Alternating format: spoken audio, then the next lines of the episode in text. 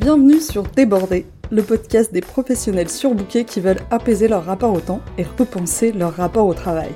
Je suis Carole Média, coach professionnel certifié et via ce podcast, je vous invite à questionner, challenger, bousculer vos manières d'appréhender votre temps et votre travail sous toutes ses facettes. Ce podcast est comme un buffet, je veux que vous puissiez venir y picorer ce qui vous sert au moment où ça vous est utile. Je ne vous promets pas que ce soit toujours confortable, mais ça pourrait bien élargir votre champ des possibles. Cet épisode est un épisode du lundi. Il s'agit donc d'une question d'auto-coaching à laquelle je vous invite à répondre et que je vous invite à laisser infuser toute la semaine pour voir ce qui se passe. Cette question existe aussi au format newsletter. Si vous voulez la recevoir chaque semaine en version écrite par email, c'est sur fitintheplate.coach slash newsletter. Maintenant, place à l'écoute de l'épisode.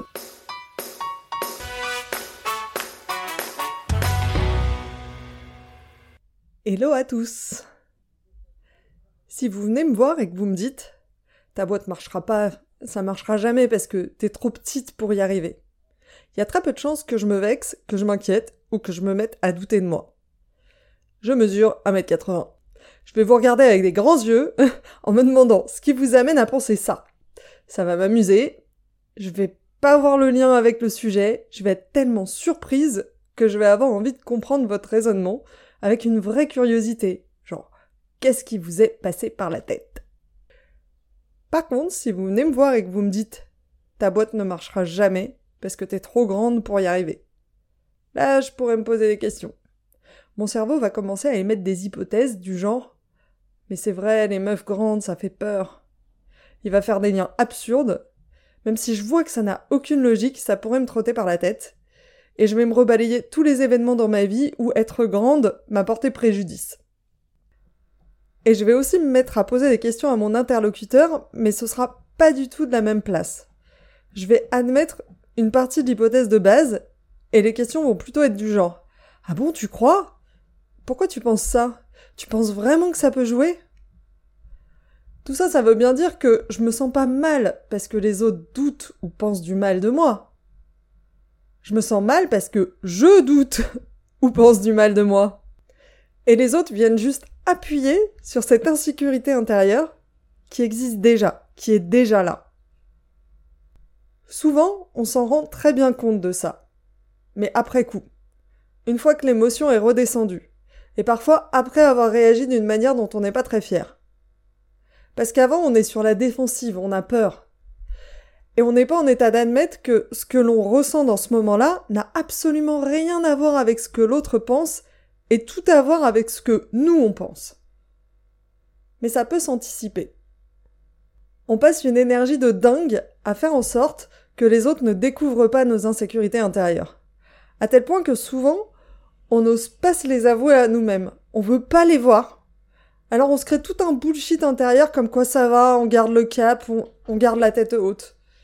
Et on déploie une énergie de malade pour ne pas être démasqué. Alors aujourd'hui, je vous propose de prendre votre courage à deux mains et d'aller regarder ces zones d'ombre. Avec les yeux grands ouverts. Ça risque de piquer un peu, mais croyez-moi, elles font beaucoup moins peur une fois qu'on les a devant les yeux. Demandez-vous, quelles sont vos insécurités intérieures? Les choses que vous avez peur qu'on pense de vous, les choses dont vous avez un peu honte et que vous voudriez pas qu'on voit de vous.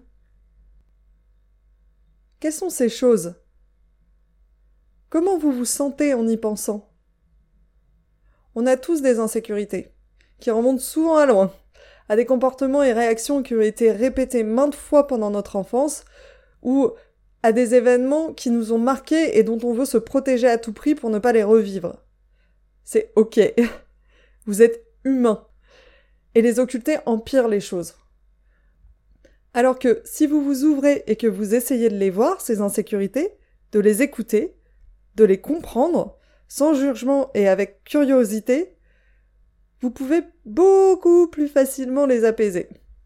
Vous pouvez les accepter, en vous demandant d'où elles viennent, de quoi elles vous protègent, pourquoi elles sont là, au sens pourquoi elles vous servent. Et remercier la part de vous qui cherche à vous aider en ayant peur. Ça vous permet de les assumer. Ok, j'ai peur qu'on pense que je sais pas vraiment ce que je fais, que j'y connais rien et que ce que je fais c'est du bullshit. C'est ok, je vois pourquoi c'est là. Pour que je fasse bien attention à ce que je dis et que je me fasse pas attaquer publiquement, pour éviter de me sentir décrédibilisée. Parce qu'une part de moi se sent pas encore complètement crédible et légitime face à des psychologues, des coachs plus formés et plus expérimentés que moi, ou qui ont l'air de s'être posé plus de questions.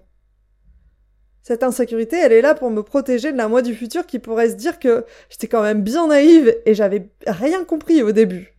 Et c'est ok. C'est parfaitement légitime. Les voir permet de décider de les changer. En étant parfaitement à l'aise avec où on en est. Si j'ai envie de progresser, je dois bien commencer quelque part, et c'est parfaitement normal. Et de mon niveau actuel, je vais petit à petit progresser, en me concentrant sur ce qui me semble important d'apprendre, en allant petit à petit construire toute cette connaissance que j'ai envie d'avoir à mon actif pour exercer mon nouveau métier. Les voir permet aussi de ne pas les changer.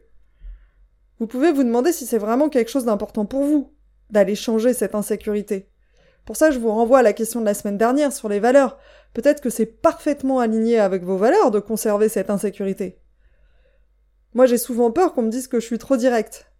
Mais c'est parfaitement aligné avec ma valeur d'honnêteté intellectuelle. C'est pas vraiment quelque chose que j'ai envie de changer. Alors oui, je veux faire attention à ne pas vexer qui que ce soit, mais c'est plus juste pour moi de dire les choses de manière franche et d'assumer les conséquences que de ne rien dire pour ne pas provoquer de chaos. Une fois que vous les voyez, vous pouvez aussi décider de les partager ouvertement, ces insécurités. Il faut de la force pour parler de ces insécurités en public. Mais une fois qu'elles sont dites, qui peut vous attaquer dessus? Une fois que je vous ai dit que j'avais peur de vous dire des conneries, parce que même si je suis formée, certifiée et que ça fait maintenant un an et demi que je coach à, temps plein, je me sens encore débutante, ignorante sur certains points. Je vois l'étendue des choses que je ne connais pas. Qui peut m'attaquer dessus? Oui, je le sais, et je l'ai même dit. Et c'est même quelque chose que j'assume, en étant très transparente sur là où j'en suis, ce que je sais faire et ce que je sais pas faire. Qu'est-ce qui se passe maintenant? Pensez à tous les bénéfices d'une telle démarche. En montrant vos insécurités, vous décomplexez les autres, vous les autorisez à accepter leurs insécurités et à en parler. Vous provoquez du soulagement, de l'espoir, vous permettez aux gens de se connecter à votre humanité et par rebond à leur humanité. Vous devenez un modèle d'inspiration. Bien sûr, on partage pas tous cet avis, mais moi c'est ma conviction profonde.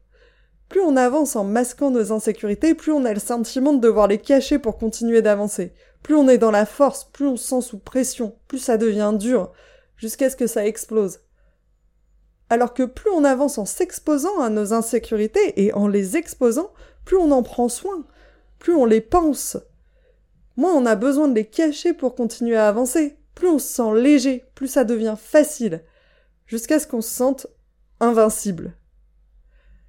Bon, ok, je me suis un peu emballée sur l'envolée lyrique finale, mais vous avez compris l'idée. Je profite de cet épisode pour vous faire une préannonce.